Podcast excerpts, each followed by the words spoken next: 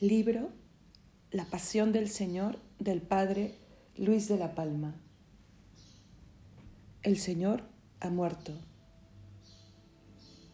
Después de la muerte del Salvador. Todas las cosas lloraron la muerte de su Señor.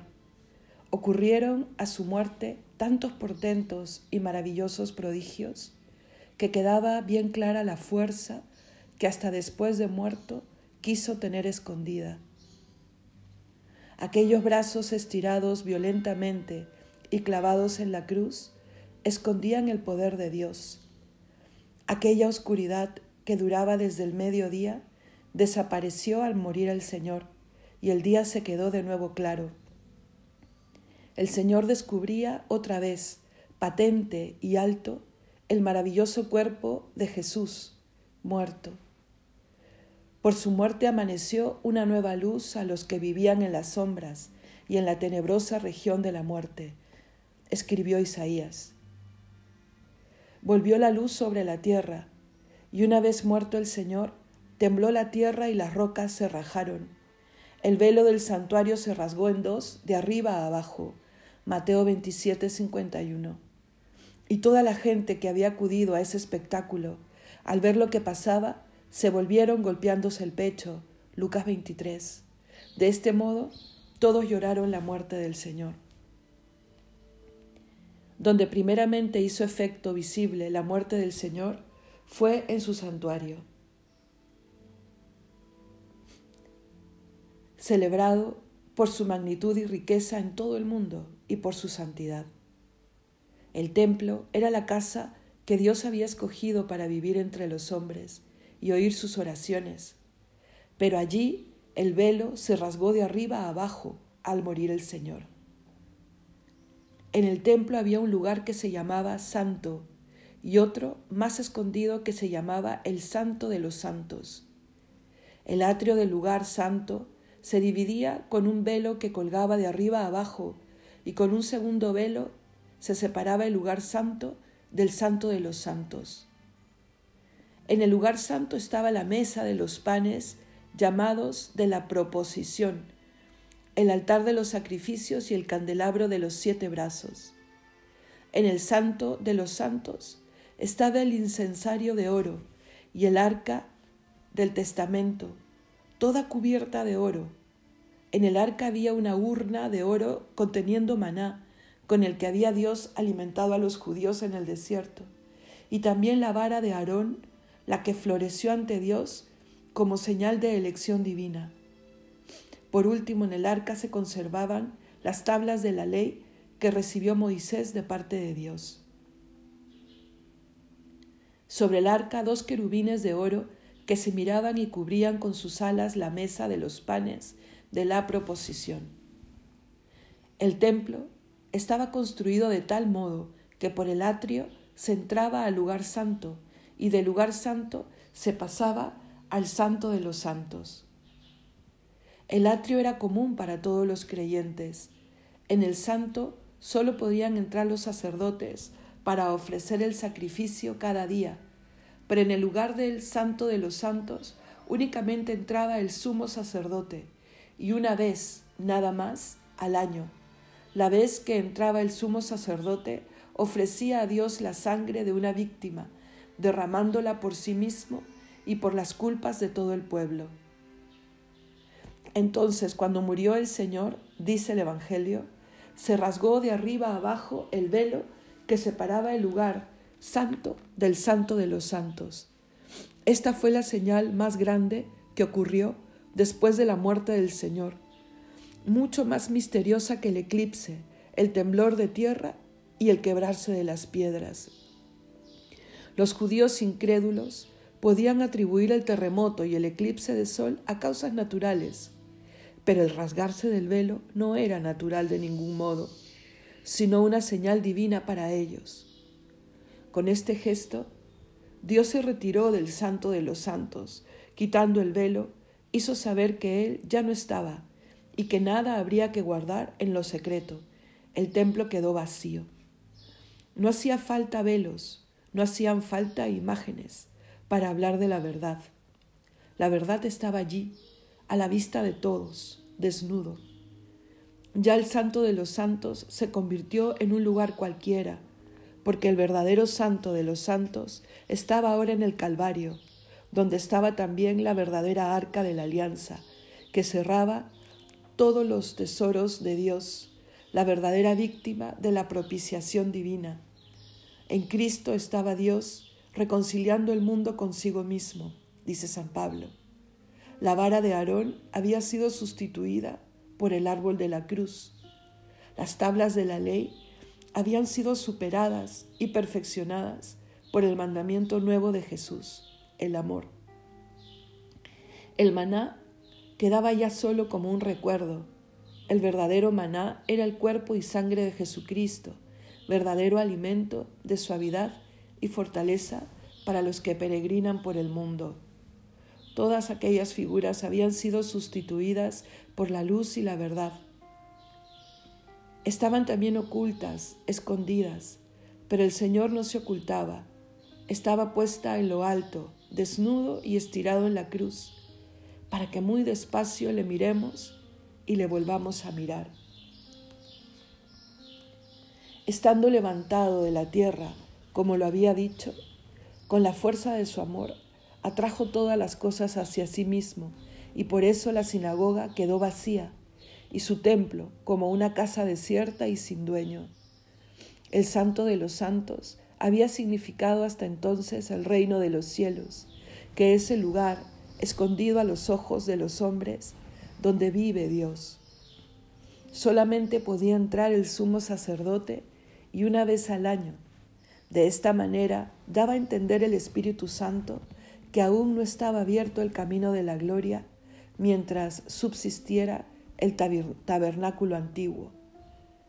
Pero se presentó Cristo como sumo sacerdote de los bienes futuros, a través de un tabernáculo mayor y más perfecto, no fabricado por manos humanas, es decir, no de este mundo, y penetró en el santuario una vez para siempre, no con sangre de machos cabríos ni de novillos, sino con su propia sangre, consiguiendo la redención eterna. Por esta razón se rompió el velo del templo, mostrando así que ya quedaba abierto el camino del cielo. Todas estas señales fueron de gran consuelo y alegría para los que creían en Jesús crucificado. Sin embargo, para los incrédulos judíos fue una señal que les llenó de temor y espanto no sería de extrañar que aún así muchos no creyeran. Otros sí, otros vieron en ese signo la ira e indignación de Dios. Advirtieron que su templo, del que tanto se habían enorgullecido, se había desgarrado, sus mismas vestiduras doliéndose de la muerte del Redentor, y ellos mismos tuvieron por inútiles sus mismas vestiduras y se arrepintieron de su anterior maldad. Mientras ocurría esto en el templo, fuera tembló la tierra, sacudida por un terremoto, y las piedras se quebraron, escribe Mateo. La misma tierra reconoció a su Creador y se alegró al ver cómo triunfaba sobre sus enemigos. Cuando tú, Señor, salías guiando tu pueblo y pasabas por el desierto, la tierra se movió, dice el Salmo 67. Los montes saltaron como cabritos y los collados como si fueran corderitos. Ante Dios se movió la tierra. Salmo 113. Estas cosas ocurrieron cuando Yahvé sacó a los israelitas de su esclavitud y ahogó a los enemigos, los egipcios, en el Mar Rojo. Si Dios hizo eso, por ese portento, para su pueblo elegido, que tantas veces le fue infiel, con más razón lo haría para honrar a su querido Hijo, que siempre le había sido fiel.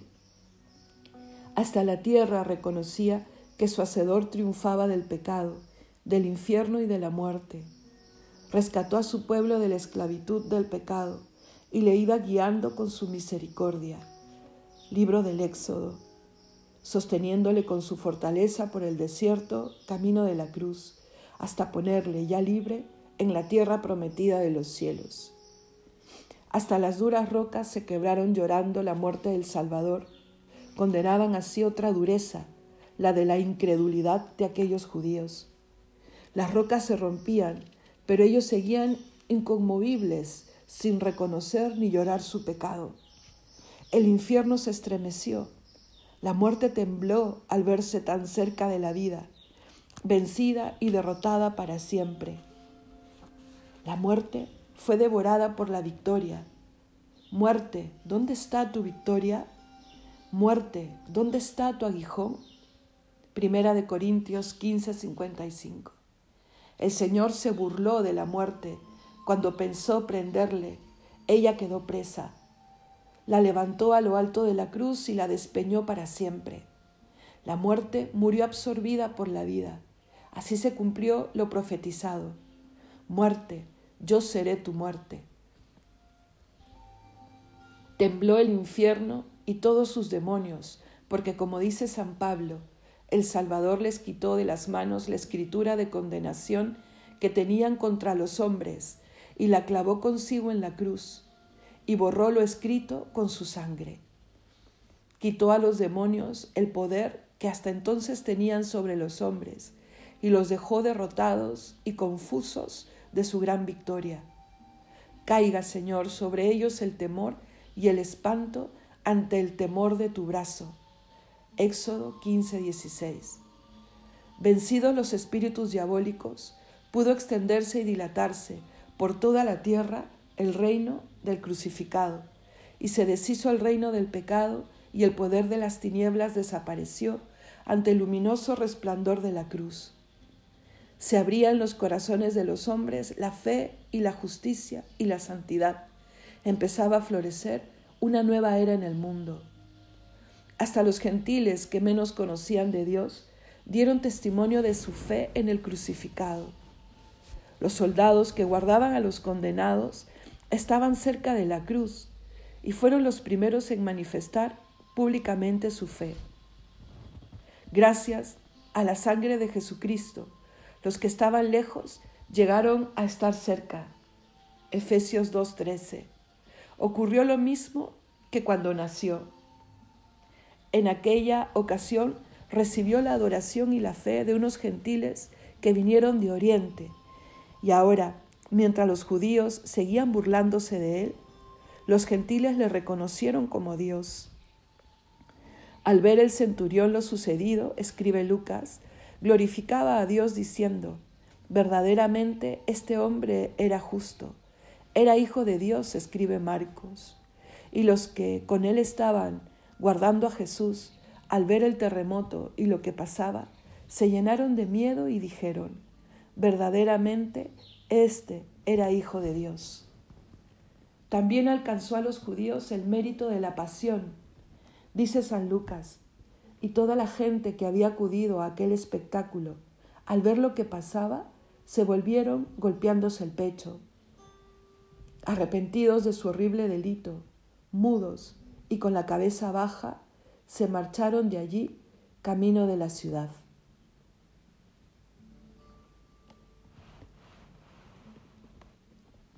Atravesaron su costado con una lanza.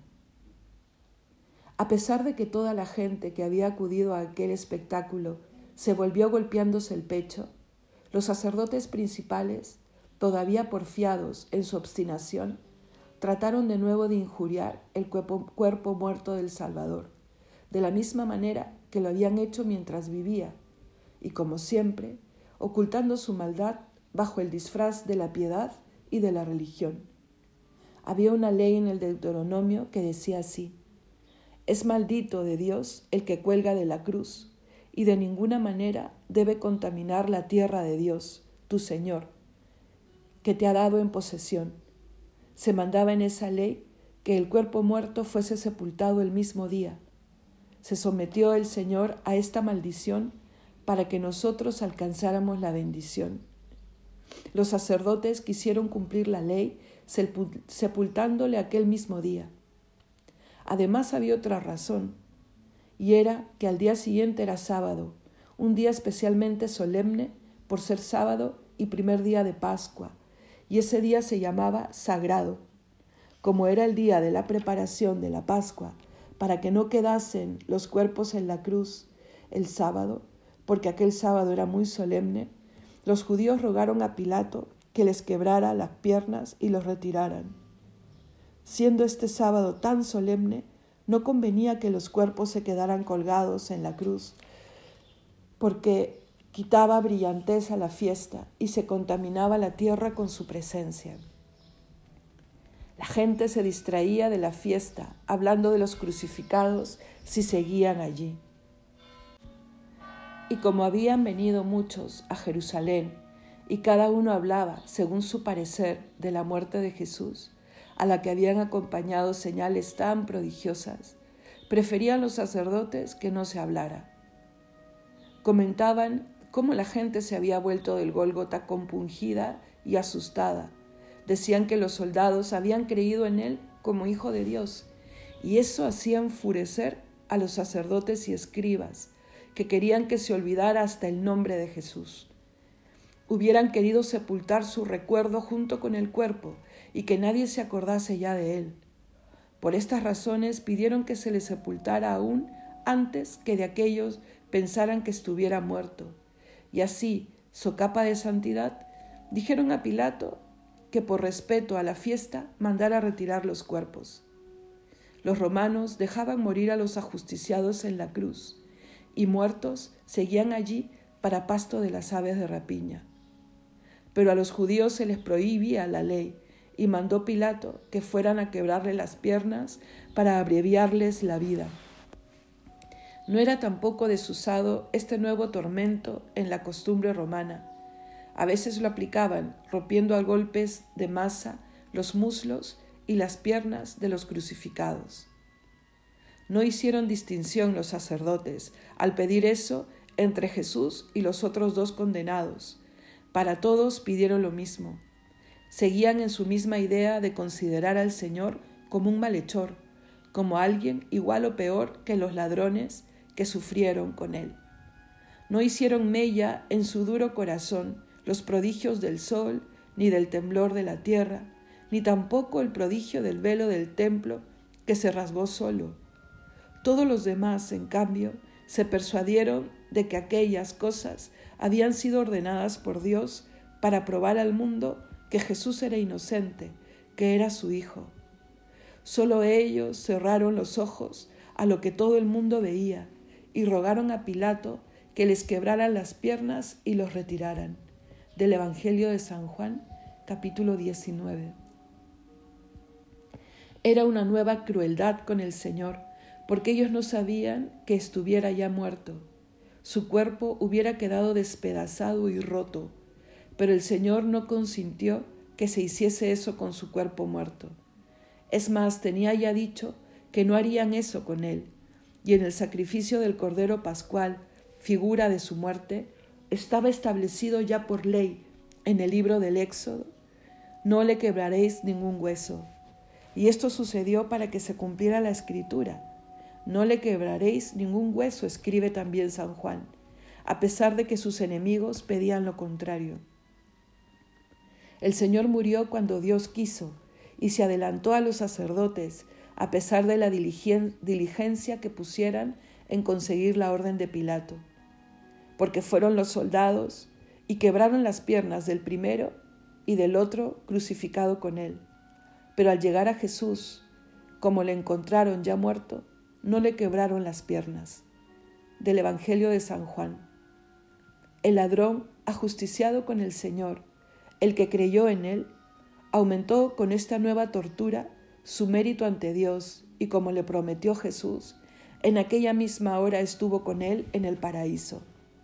Uno de los soldados le atravesó el costado con una lanza, escribe el Evangelio, con el fin de asegurar su muerte. Muchos creen que atravesó su costado derecho porque lo que pretendía era rematarle. Traspasó su corazón de parte a parte de este modo, nuestros hierros atravesaron su corazón cuando vivía, y muerto, el hierro de una lanza le atravesó.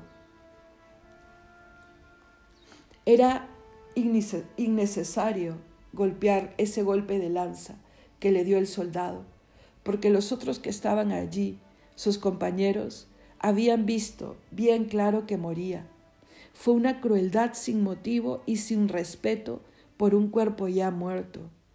Tenía obligación de certificar su muerte ante Pilato, es cierto, pero sus compañeros ya se lo decían, y él mismo veía que Jesús había expirado.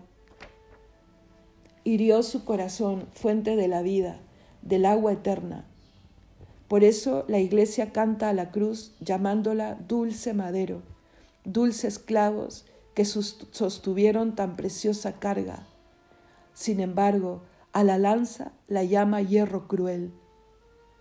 Por eso, porque fue una crueldad clavarla en su cuerpo muerto, pero la lanza al abrir su corazón nos abrió las puertas de su amor, porque nos quiere así, con su corazón herido. Advierte San Agustín que el evangelista no dice que el soldado hiriera su pecho o lo llagara, dice que le abrió para dar a entender que allí se abría la puerta de la vida, de donde emanaron los sacramentos de la Iglesia, sin los cuales no se entra a la vida, que es verdadera vida.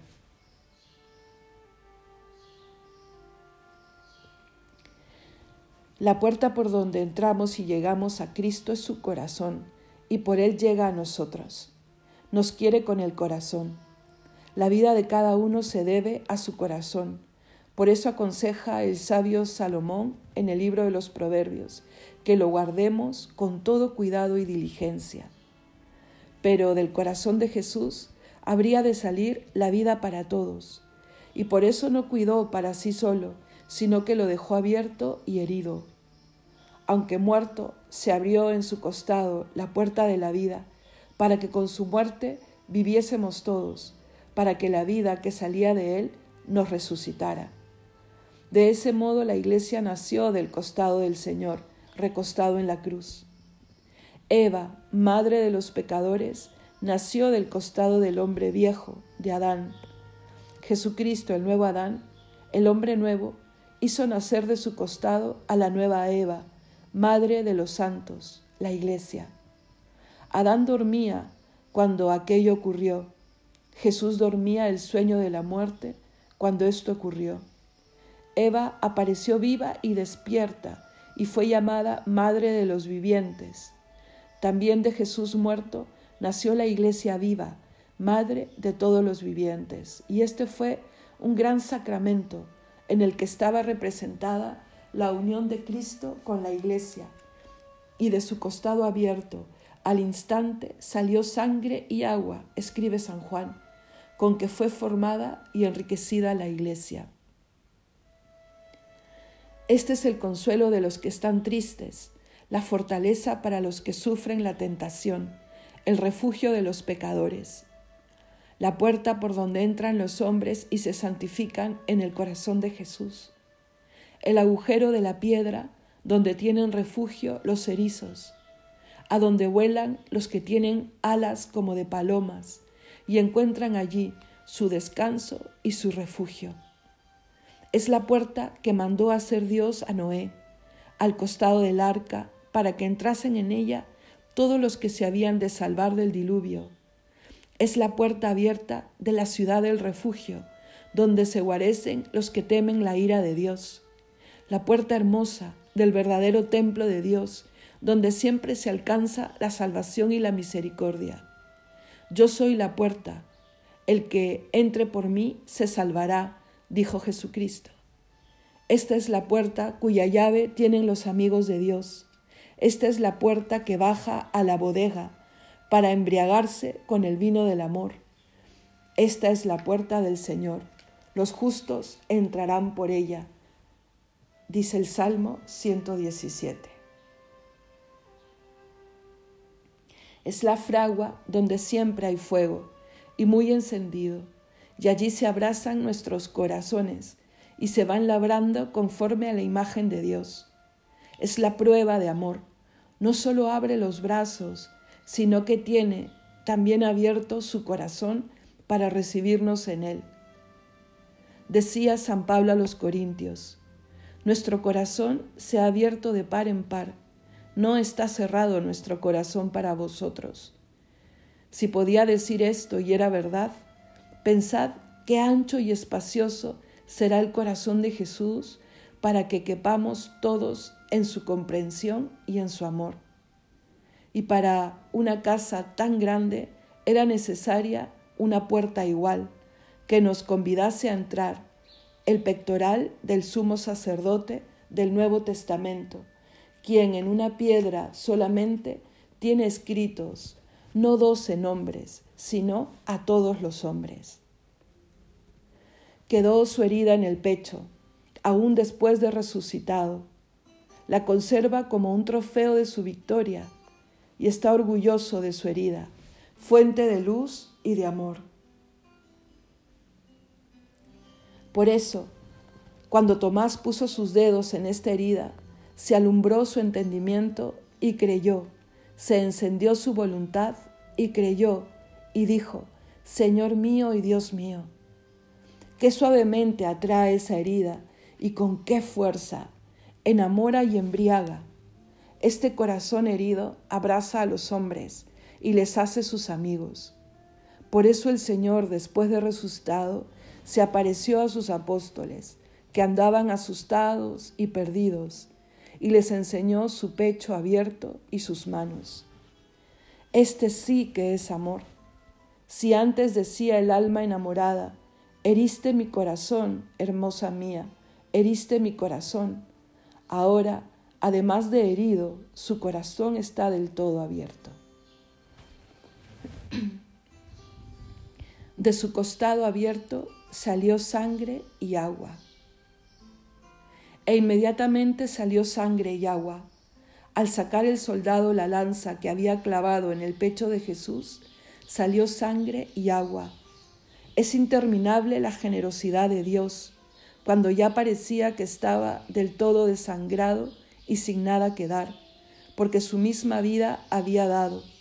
Nos abrió la puerta de su corazón, abrió la fuente de agua viva que salta hasta la vida eterna.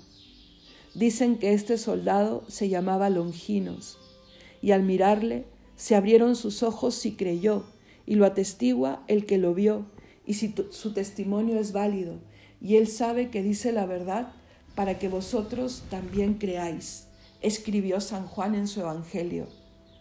Y es evidente, como muestran estas palabras, que quedó impresionado al mirarle de que saliera sangre y agua. Y esto sucedió para que se cumpliera la escritura. Mirarán al que traspasaron. Comprenderán quién es aquel al que traspasaron. Juan quedó tan maravillado que ya viejo seguía impresionado por este misterio y escribió, ¿quién es el que vence al mundo sino el que cree que Jesús es Hijo de Dios? el que vence por el agua y la sangre, Jesucristo, no solo con agua, sino con agua y sangre. Y el Espíritu es el que testifica que Cristo es la verdad. Nadie vence al mundo sino el que cree que Jesucristo es Hijo de Dios, el que cree lo que Él nos enseñó, la pobreza, la humildad, la esperanza, tantas cosas que resumió en una sola, Amaos unos a otros, como yo os he amado. Vence al mundo el que sigue el ejemplo de Jesús y cree en su doctrina y la vive, y espera en su promesa, y se mortifica para alcanzar el perdón de sus pecados. Vence al mundo el que recibe la gracia para luchar en su batalla de paz y de amor, el que participa de sus méritos para poder entrar en la vida eterna este es Jesucristo, el que vino por el agua y la sangre, no por el agua solamente, sino por el agua y la sangre. Juan el Bautista dijo de sí mismo, yo no bautizo más que con agua, pero el bautismo de Cristo lava los pecados con la sangre que derramó en la cruz, porque Jesucristo vino por la sangre y venció con ella. En la noche del jueves, mientras cenaba con sus apóstoles, tomó el cáliz en el que había mezclado vino y agua, y en el huerto sudó con sangre.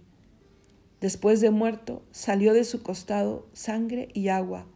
Verdaderamente es así, no en agua solamente, sino en sangre y agua. estos que están vestidos de ropas blancas, ¿quiénes son y de dónde han venido? Preguntó a Juan, uno preguntó Juan a uno de los ancianos que estaban delante del Cordero. Yo le respondí, Señor mío, tú lo sabrás. Me respondió, estos son los que vienen de la gran tribulación. Han lavado sus vestiduras y han quedado blancas con la sangre del Cordero. Apocalipsis capítulo 7. Parecería que las ropas que se lavan con sangre han de quedar rojas, pero la sangre del Cordero lava los pecados como si fuese agua, como un bautismo. Por eso se dice que Jesucristo vino por agua y por sangre. Y el Espíritu es el que testifica que Cristo es la verdad, porque el Espíritu es la verdad y no dice sino verdad, Cristo. Con esta preciosa sangre somos redimidos y lavados en el agua. El Espíritu que exhaló de su pecho es el que da vida a los hombres. Nada hay más limpio que esta sangre y agua, con la que, por virtud del Espíritu, somos lavados y purificados.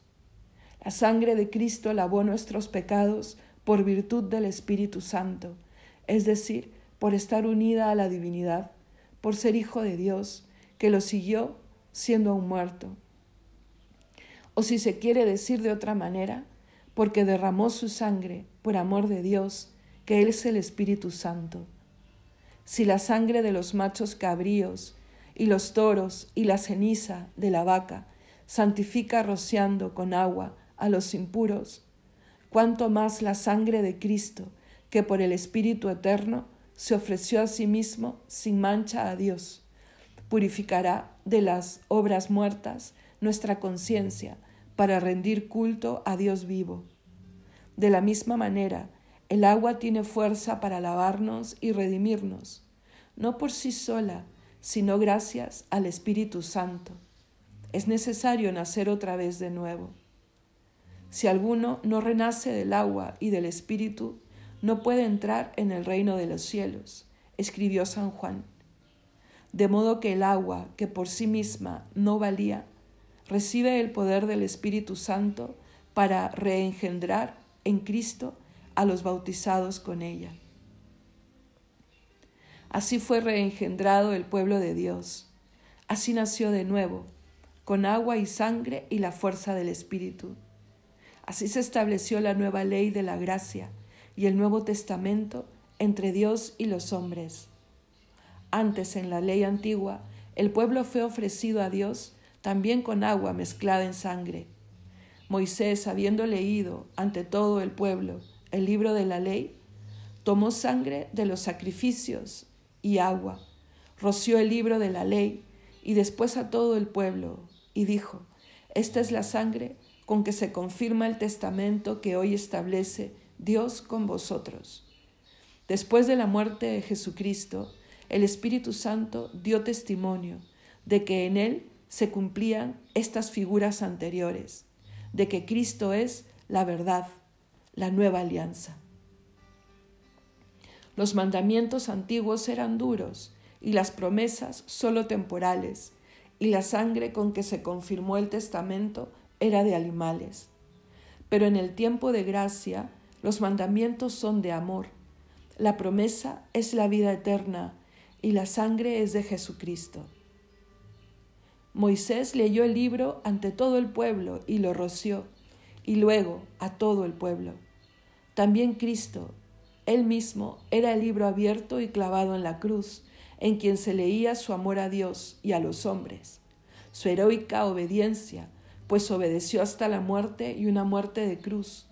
Cubierto con su propia sangre, lavó a su pueblo de todos los pecados. Firmada la nueva alianza entre Dios y los hombres, con su muerte quedó el pacto en toda su validez y firme para siempre. Todos han sido llamados a lavarse en la sangre del Cordero, todos a participar de sus bienes, los sacramentos de su cuerpo místico, de su iglesia y nadie es escogido ni llamado a la vida eterna de Dios y a la santificación de su alma, si no es por medio de la sangre de Jesucristo. Pedro, apóstol de Jesucristo, a los que viven como extranjeros en la dispersión, elegidos según el previo conocimiento de Dios Padre, con la acción santificadora del Espíritu, para obedecer a Jesucristo y ser rodeados con su sangre, escribió San Pedro en su primera carta. Los testigos que tenemos de que Jesucristo es verdadero hombre y Dios, redentor y santificador de los hombres, son estos. Son tres los que en el cielo dan testimonio, el Padre, el Verbo y el Espíritu Santo, y los tres son uno, y son tres los que dan testimonio en la tierra, y el Espíritu, el Espíritu, el agua y la sangre, y los tres son uno. Los testigos del cielo son el Padre, que en el río Jordán y en el monte Tabor dijo, Este es mi Hijo muy amado. El Verbo que dijo, El Padre y yo somos una misma cosa, y el Espíritu Santo que bajó sobre él en forma de paloma. Y estos tres testigos son tres personas y un solo testigo, porque lo son en sustancia. Y los tres testigos de la tierra son su Espíritu, que expiró en la cruz, y la sangre y el agua que derramó su cuerpo. Y estos tres testigos son uno mismo, es Jesús, y Jesucristo es uno con el Verbo y el Padre y el Espíritu Santo, porque es Dios y nos salva con el agua de su bautismo, nos alimenta con el sacramento de su cuerpo y sangre, nos da vida con la fuerza del Espíritu Santo de amor y creemos en Él. Recordad que Jesús fue sacado de la ciudad para ser crucificado, y en esto también se hizo verdad la figura de la Escritura, que dice, los cuerpos de aquellos animales cuya sangre ofrece el sumo sacerdote en el santuario por el pecado, se queman fuera del campamento. También Jesucristo, habiendo de santificar a su pueblo con su sangre, padeció fuera de las puertas de la ciudad salgamos también nosotros con él fuera del campamento, cargando con su ignominia. Porque no tenemos aquí ciudad permanente, sino que caminamos hacia la verdadera. Salgamos de nuestro egoísmo, salgamos de nosotros mismos y carguemos con nuestra propia cruz. Y si la cruz nos lleva a la muerte, no nos importe salir de este mundo, porque salimos hacia Cristo que venció a la muerte. No nos importe caminar y no tener un sitio fijo, porque aquí estamos de paso. No tenemos aquí ciudad permanente. Vamos hacia la verdadera, que es eterna y no de este mundo.